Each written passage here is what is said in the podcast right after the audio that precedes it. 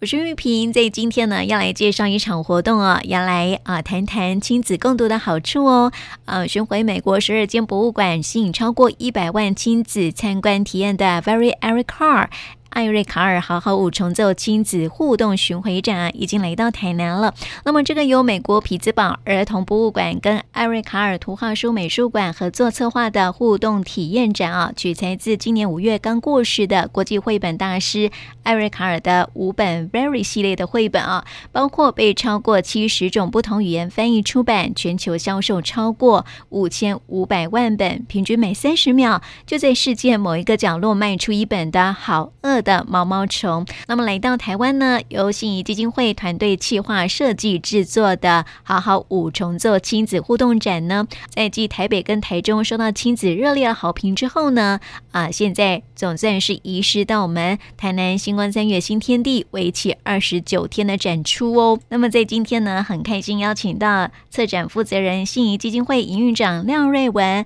来为我们介绍这一场的活动内容。呃，我们这次很高兴来到府城哦。我们知道在台南的阅读风气，呃，家长也非常重视这个亲子共读。那这次我们特别把这个经典图画书《好饿的毛毛虫》以及它的相关系列立体化，变成一个亲子互动的展览哦。那我们希望孩子能够打开五官，能够用手去触摸、去聆听，然后去舞动身体，做一些更多元的阅读体验，那帮助孩子能够全人发展。那么互动展从二零一九年年底引进台湾之后呢，受到亲子热烈的参与跟回响哦。期间呢，刚好是遇上了新冠疫情哦，但是依旧是热情不减哦。许多家庭还有共学团体啦、幼儿园的班级就自行呼朋引伴包场来体验哦。或是戴上毛毛虫口罩啦，穿上水果主题服装，号召朋友举办主题扮装哦。那么这场展览哦，一到台南的讯息公开之后呢，很多家长都已经迫不及待哦啊，上网去预购门票哈，团体班房的预约也是不断哦，回响相当的热烈哦。那为什么好好五重奏的互动展有这样的好口碑呢？是是的，呃，我们知道其实呃现在身处在这样三 C 的环境里面哦，那父母也会很担心怎么样能够去对抗这个三 C？。事实上，我们发现在这个互动展里面，孩子透过互动，人与人的互动，亲子的互动，他们都能够产生更多的共鸣跟呃趣味，也能够更理解书呃呃。图画书里面更深一层的这个内涵哦，那这个部分呢，孩子会越玩能够学到越多，在共玩的过程当中，他会发现更多的可能性，这也是我们觉得在做这个亲子互动展的时候特别有意义。那么这项展览呢，是以国际童书大师艾瑞卡尔的好安静的蟋蟀、好寂寞的萤火虫、好笨拙的甲虫、好忙的蜘蛛、好饿的毛毛虫这呃五本童话书延伸设计的哦。那为什么会选择这五本书呢？好的，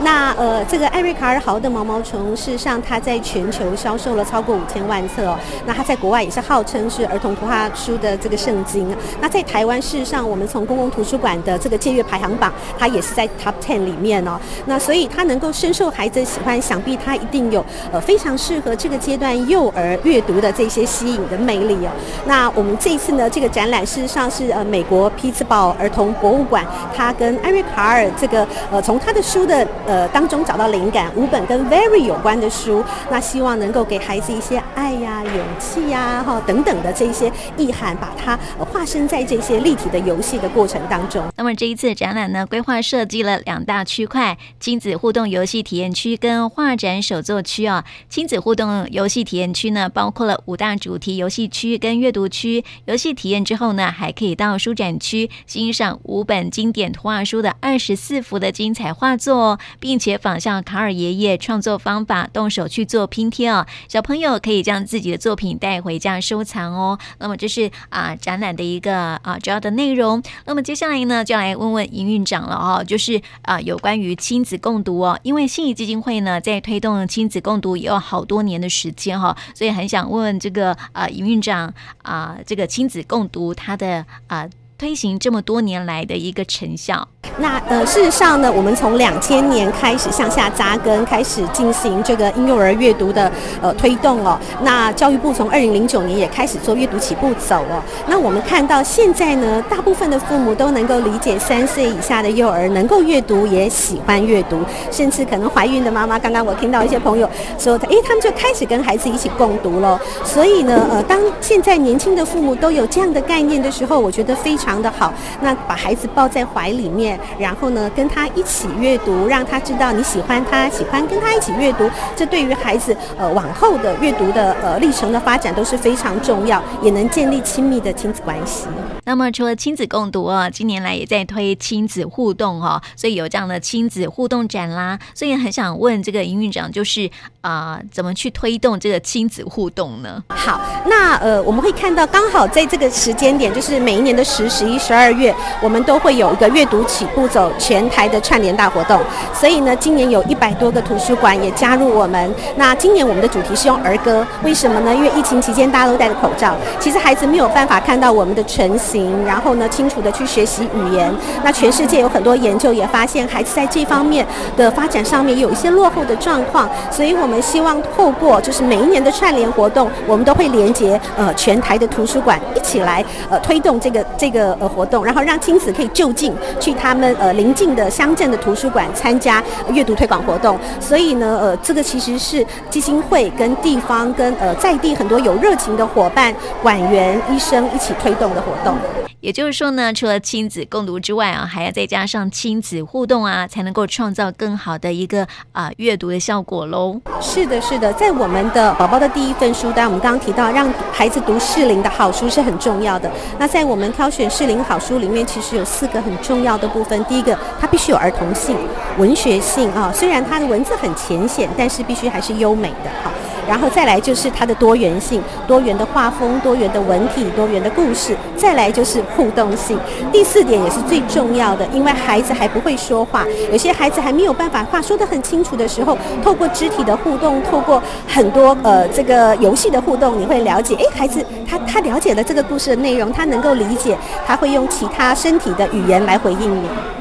我想问问营运长，就是说，因为现在这个绘本很多，然后市面上的书又这么的多，嗯，然后特别是因为大家都觉得说，因为现在很啊，家长又很重视孩子的教育哦，是，所以书籍真的很多，是，那怎么样去挑选出适龄的书呢？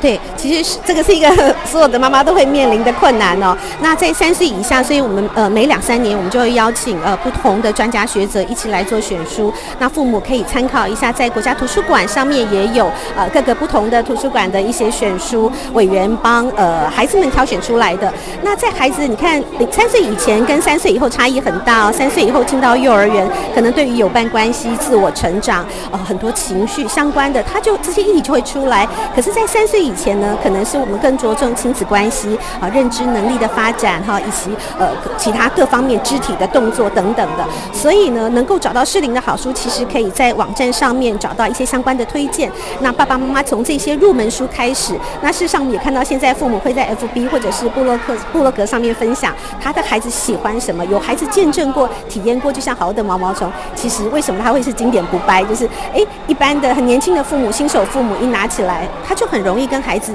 成功的阅读。那我想他就是一本好书。因为呃亲子共读推了那么多年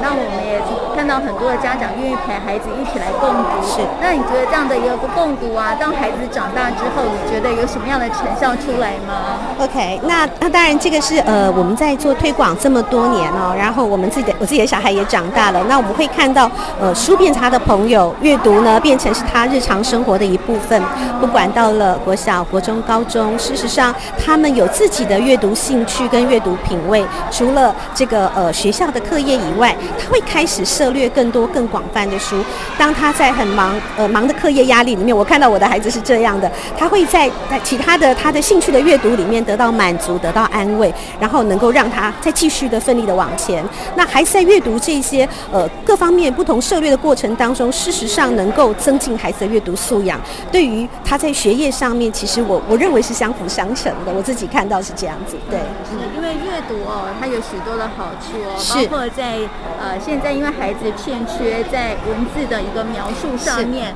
嗯、写作上面，所以您认为说阅读它有什么样的好处？OK，提供给我们吗？好，那我们今天这是互动体验展嘛？那我觉得您您提到的作文或者是提到呃写作上面，其实听说读写，我们在看到呃最近刚好这个师大也在张静茹老师也在做这个儿呃台湾的儿童发展的长模里面也发现，听说读写读写萌发一定是最后面也是最困难的，但是孩子有没有丰富的生活经验？好，他能不能够把他的体验转换成文字描述出来是非常重要的。所以除了透过阅读以外，在生活里面去体验，其实是非常非常重要的一个部分。那不管是带孩子到户外去感受风、感受太阳，或者是像来参加这样的互动展，呃，在游戏当中去呃发挥，或者是各种的想象力，玩出自己的玩法，我觉得对于孩子未来在阅读或者是创作或者是书写上面都会有很大的帮助。觉得现在孩子就是因为声光多功太多，对对对对对对。然后小时候虽然说有培养出了这个读书的兴趣哦，但是这段时间可能国高中的时候，或是呃国小高年级就开始，而且他必须跟同学有一些同才，有一些话题。对对对，所以再怎么样去引导他们再回到读书这样的一个兴趣里面来。好，那我们看到现在三 C 冲刺嘛，然后有些父母会觉得，哎，好像孩子要学习这个很容易，一下小手指一滑就就出来了。但是其实我们在这个儿童发展相关的研究里面，呃，看到有一些证据哦，就是说太小的时候，其实他接受这些声光刺激太多的时候，其实影响他的专注力以及未来的发展哦。那这个是可能进到小学以后会慢慢跑出来的，也就是小时候用用的越多，进到小进到小学，进到呃这个。呃，这个教育系统里面以后呢，他的专注力就会呃逐步的降低哦，就是你看的越多，他就是越严重。那到底要怎么样提供，或者是小时候陪他读，为什么现在好像都被三 C 吸引哦？所以这个部分就是大家现在心里面的疑问。那我想有一个很重要的部分就是自控力，因为呃现在孩子学习的媒介是很多元的哦。比方我孩子小时候他非常喜欢棒球的时候，他会看呃棒球的转播，他会看棒球杂志，他会看球员的传记，他同时一边看一边滑。这个维基百科看看谁是呃第一个击出那个全雷打，或者是呃突破了这个呃这个这个极限的人哈。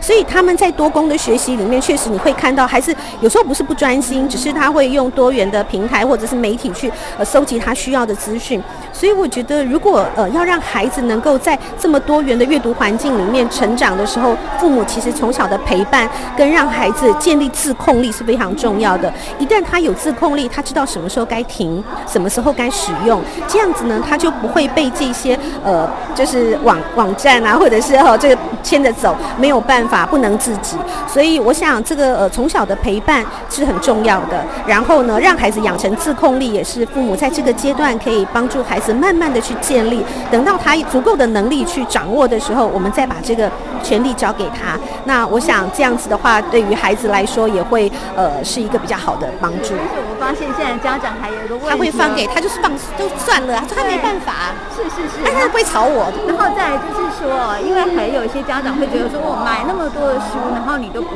看，然后就会造成这个亲子之间很大的一个冲突。是是，这部分的话，你觉得要怎么样去解决呢？那那有时候我们很热热切切的，也许就是买了很多书回去，然后哎就觉得哎孩子怎么对有些有兴趣，有些不读，那父母也会觉得挫折哦。可是事实上，呃，我们会发现孩子在阅读的当中，为什么要亲子共读？除了建立亲子关系以外呢，你会发现哎孩子有他自己阅读的兴趣跟取向。比方我孩子小时候很喜欢昆虫，很喜欢恐龙，那我其实一窍不通，那我们就一起去探究。那在那个探究的过程当中，孩子呢需要一些你的帮助，可是呢因为阅读兴趣的关系，他就会越来越广泛，他的理解的知识也越来越多。那呃，我觉得唯有养成孩子的兴趣，他会自己去追求，而不是我们来决定他要读什么书。那当然，有些时候我们希望他不要偏废，不要偏食，你会希望有多元的接触。所以有些时候，呃，在每一个发展阶段，如果你们有很好的亲子关系，其实你会发现孩子不会只固着或停留在一种兴趣上，他会一直长，一直长。那你跟他其实就是一个共同成长的过程当中，相互欣赏，然后也可以去讨论看看，说，诶，为什么你喜欢这个？一定有理由。那了解孩子的理由以后，你就知道怎么样去支持他，然后发展出他自己的阅读品味跟阅读兴趣。嗯，很棒，谢谢，谢谢，谢谢，谢谢，谢谢。透过亲子共读，不但可以促进亲子互动跟亲密感啊，更可以有助于促进孩子的脑部的发育。语言的发展，跟增进孩子理解的能力哦，还可以启发孩子的想象力，跟培养他们的创造力哦。所以说呢，很多人都非常重视共读对于未来孩子学习能力的提升啊。但是更重要的是哦，亲子共读对于孩子跟爸爸妈妈来说都有非常正面的效益，而且啊，这样的亲子联系是会跟着孩子一辈子的，而且啊，阅读更是孩子能够带着走的能力哦。鼓励爸爸妈妈跟孩子一起来共读，同时呢，透过共读来增加更多的亲子互动，让亲子关系更加的紧密哦。